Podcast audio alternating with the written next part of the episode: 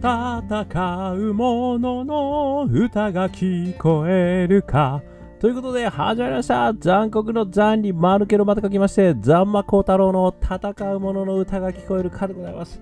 この番組は、イノベーションを起こしたい人、新しい価値を作りたい人、そんな人たちのために送る番組でございます。私、株式会社イノプロビゼーションの代表させていただいたり、株式会社 NTT データのオープンイノベーションエヴァンジリストをさせていただいたりしております。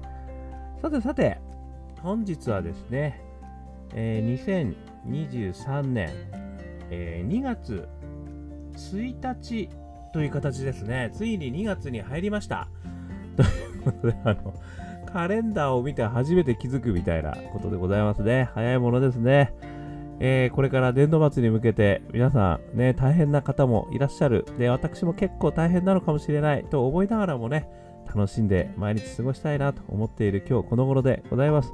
えー、今日はですね、あの、大林信彦さんというですね、あの、私の大好きな映画作家のですね、えー、映画監督の方の言葉からですね、ちょっとこれはすごくイノベーション、もしくはイノベーターの皆さんに役立つなって言葉をご紹介させていただきたいというふうに思っています。まあ、そこからですね、私が、えー、解釈と、ね、えー、感想をちょっとお話ししたいと思ってるんですが、えー、これですね、まずどういったところから私はそのお言葉をいただいたかというと、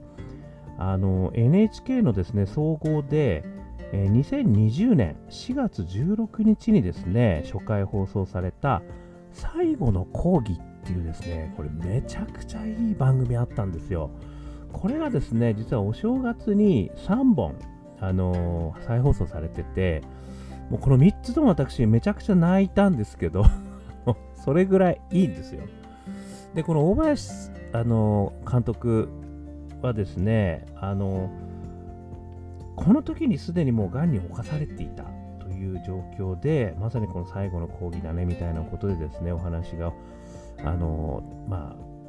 結構ね、あのなんつうんでしょう、こう、お話を静かにこうされていった感じではあったんですけれども、あの大林監督って、あの私はあの原田知世のですね、時をかける少女。これが私はもう最初のもう衝撃的な出会いですし、私はちょうどですね、あれは学生、高校生か、うん、大学生かぐらいだったんじゃないかなっていうふうに思うんですよね。ですから、かなりこう多感な時期にですね、あの時をかける少女。あれは確か前村さんの本だったような気がするんですが、ちょっとかなりうる覚えですいません。それもですね、すごい好きだったんで、あのね、ちょうど原田知世さんがデビューした頃ですよね、確かね。で、それがですね、私すごい好きだったし、寂しん坊っていうですね、あの、映画もあったんですけど、あのまあ、この辺の映画はですね、私その頃見ていて、実は今回大林さんが話していたようなことはですね、全然感じてなかったんですけれども、実は大林先生はですね、あるフィロソフィーをですね、その中に込めていたっていうことをですね、この講義の中でお話ししていたんです。で、それがですね、私すごい感動しまして、そうだったのか、確かになと思って、ちょっともう一回見直してみたいなっていうふうにあの思ったということなんですが、その言葉、ちょっとご紹介させていただきますね。大林先生のですね、私感動した言葉、この言葉すごい感動しました。売れなくても、今作るべきフィロソフィーの映画を作り続ける。ことをですね、言われていたんですよね。売れなくても、今作るべきフィロソフィーの映画を作り続ける。こう言ってたんですよね。で、その、結構ね、ファンタジーなんですよね。時をかける少女とかね、見てる方はたくさんいらっしゃると思う。今で言えばまさにあの、君の名は的な、あの、まさにこう、時をかけるんですよね。あのタイムループをするんです。タイムリープか。あの、する、そんなあの、物語。でそこに非常にこうたくさんのねいろんな発見が出てくるみたいなことなんですけどそういうですね素敵なその、まあ、映像美だったり物語だったりいうところの実は裏側にですねあの非常にこう大林先生が思っているあのことがですね隠されていたっていう話があってで実はそれは何かっていうとあの戦争体験がですね大林さんの原点にはあるということをですねあの言われていてその平和孤児っていう言い方をされているんですよね。であのその中でも言われてたのがですね知ってる人がどんどん死んでいってしまったとで生きているのが虚構のような世界であったということでこう一人ねなんか取り残されてるようななんかそういったことをですねあのすごく感じていてでそういうことをですねその戦争体験ということをあの受けたその平和孤児的なあの感情こういったことをですね実はその中に埋め込んでいたってことらしいんですよね。だからあの時をかける少女もですね実は最後の時にあの婦がね確か出てきてなんか思い出を語ったりするんですけどそういったところもですね実はその今はねあの会えない、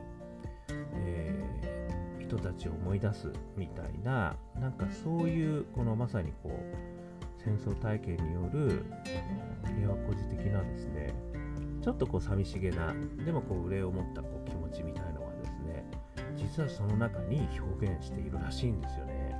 ちょっとねもう一回私これそういう意味であのそうかとそんな戦争体験からの思いがこの中にあの入っていたのかとで寂しん坊もねそういう意味じゃなんかねこう寂しがり屋のあの妖精のような方がこう会いに来てくれるみたいなね、あの話だったりするので、なんかそういうですね、やっぱりこう今は会えないとかね、なんかそういう思いがこう戦争の体験の中から、それをフィロソフィーっていうあの表現をね、あのされてるんですけど、ちょっと私もうまく説明できてるかどうか自信がないんですけど、そういう思いをですね、実はあのファンタジーのすごく私は全然気づかなかったですけれども、中に入れてたってことなんですよね。で、フィロソフィーってね、まあ、いろんなあの訳がありますけど、まあ、哲学って訳されたり、ものの考え方とか見方みたいな、いうふうに訳されることもあるんですけど、やっぱりそういったことをですね、自分のやっぱりこう好きな映画表現の中に直接的ではない形で入れ込んでいたっていうことがですね、私すごい感動した。今日はですね、そこがちょっとポイントだったんですよね。で、そこから私、あの3つちょっと思ったと。いうことをお話ししてみたいというふうに思ってます。え1つ目がですね、大好きファッション。やっぱりですね、こう大林先生があの映画が好きでしょうがないっていうふうにあの言われてたように、このやっぱり自分が表現するというものに関しては、あのどんな風に表現して、どんなフィロソフィーを表現したいっていうことがあっても、まずやっぱり大好きファッションに基づいたあの表現をするっていうことがですね、やっぱりすごい大事なんだろうなっていうことをですね、ちょっと思ったんですよね。で、その中に、やっぱりこう自分の考えをあの入れ込んでいく。やっぱり自分の大好きなものの中に自分の考えを入れ込んでいく。ということがね、一つ、あの、強烈に思ったんですよね。だから、あの、そういう意味ではもうどういう表現でもいいわけですね。私だったら例えばアカペラ。ね、このアカペラの中にそういうのを入れ込んでもいいし、あとはね、私があのイノベーションコンサルもやってますけど、そういった中にそういったことを埋め込んでいく。まあ、もしくは、埋め込んでいくというよりはね、自然にあの出てくるっていうことがあの本当はいいのかもしれないですね。というふうにね、ちょっと思った。これ一つ目。それから二つ目ですね。リタパッションですね。えー、情熱のね、あのポートフォリオっていう話を私お話しさせていただいてますけど、あの第一証言が大好きパッション。で、第2証言がこのリタパッションになるんですよね。で、第3証言が個性派パッションで、第4証言が成長パッションって私は言ってるんですけど、あの、やっぱりその、大林先生のこのものからもですね、あのやっぱり何か伝えるっていうことはですね、あの、やっぱりこう、誰かに何かを、こう、あの、役に立ちたいっていう気持ちが、やっぱりこう、リタパッションとして、あるんだろうなっていうふうにちょっと思ったんですよね。ですから私が、まあ、ある意味アカペラをやる、それからイノベーションコンサルをやる、まあ、ここでね、ポッドキャストで喋るっていうことも、まあ、ある意味ですね、まあ、自分のためにほとんど喋ってるんですけど、でも、それでもしね、誰かが、あのまあ、歌も本当そうなんですよね、誰か一人でもですね、あのすごくなんかそれを心にあの大事にして、えー、くれるようなことになったらもうほんとそれだけでいいなっていうふうに思ったりするんですよね。それっていうのはやっぱりリタパッションなんですよね。だからこそ僕はこうやってあえてね外に発信するしあえて歌ってアルバムも出すしあえて本も書くみたいなねやっぱりことをやってるんだろうなっていうふうには思うわけですよね。ですからやっぱり大好きパッションだけではなくてリタパッション。こういったところもですねある意味この表現をしていくという意味ではですねやっぱり自然にこう出てくるんだろうな、まあ、その2つともすごく大事なんだろうなっていうふうにちょっと思ったのが2つ目。それから3つ目ですね。このフィロソフィーの伝え方これはですねパッションごとに多様でいいっていうことなんですよね。あのまあ、このフィロソフィーをねどう捉えるかっていう話はありますけれども以前からお話ししている内村勘三さんのねあの何でしたっけ、えー、すぐ忘れちゃう、うんえー、異物、うん、後世の最大異物だったかな、正確なタイトル忘れましたけど、まあ、あの中でねやっぱり生き様を残すみたいな話がやっぱりありますよね。思想なのか金なのか事業なのか。